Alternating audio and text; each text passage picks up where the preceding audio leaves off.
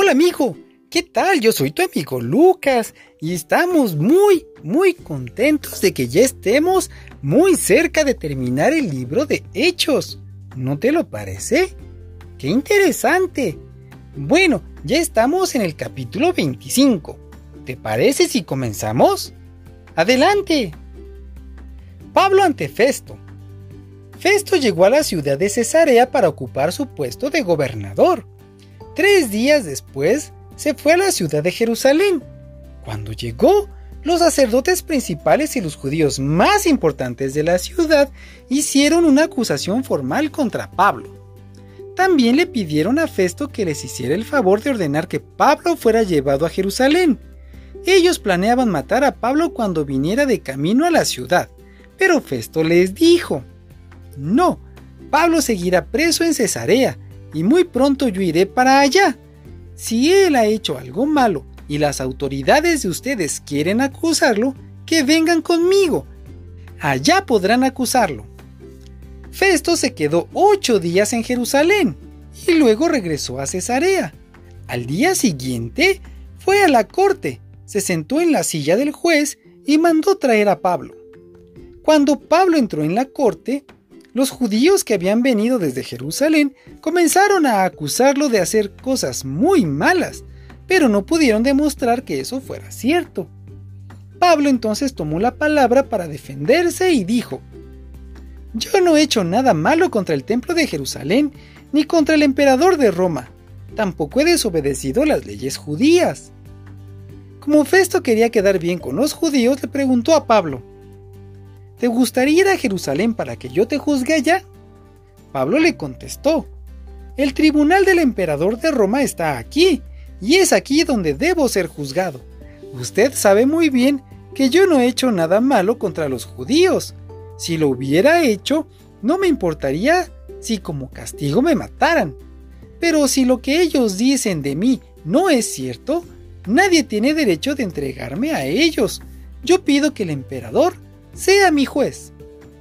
Festo se reunió con sus consejeros para hablar del asunto y luego le dijo a Pablo, Si quieres que el emperador sea tu juez, entonces irás a Roma.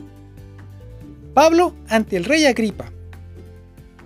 Pasaron algunos días y el rey Agripa y Berenice fueron a la ciudad de Cesarea para saludar al gobernador Festo. Como Agripa y Berenice se quedaron allí varios días, Festo le contó al rey Agripa lo que pasaba con Pablo. Tenemos aquí a un hombre que Félix dejó preso. Cuando fui a Jerusalén, los principales sacerdotes y los líderes judíos lo acusaron formalmente.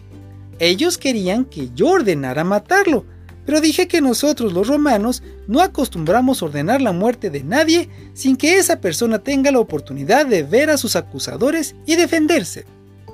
Entonces los acusadores vinieron a Cesarea y yo, sin pensarlo mucho, al día siguiente fui al tribunal y ocupé mi puesto de juez. Ordené que trajeran al hombre. Pero no lo acusaron de nada terrible, como yo pensaba. Lo acusaban solo de cosas que tienen que ver con su religión y de andar diciendo que un tal Jesús, que ya había muerto, había resucitado. Yo no sabía qué hacer, Así que le pregunté a Pablo si quería ir a Jerusalén para ser juzgado allá, pero él contestó que prefería quedarse preso hasta que el emperador lo juzgara. Entonces ordené que lo dejaran preso hasta que yo pudiera enviarlo a Roma. Agripa le dijo a Festo, me gustaría escuchar a ese hombre. Mañana mismo podrás oírlo, le contestó Festo.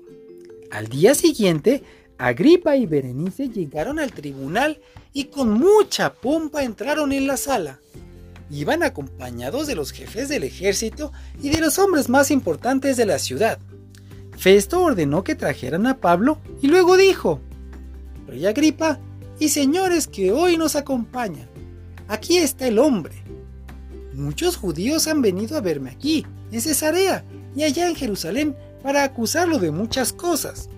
Ellos quieren que yo ordene matarlo, pero no creo que haya hecho algo tan malo como para merecer la muerte.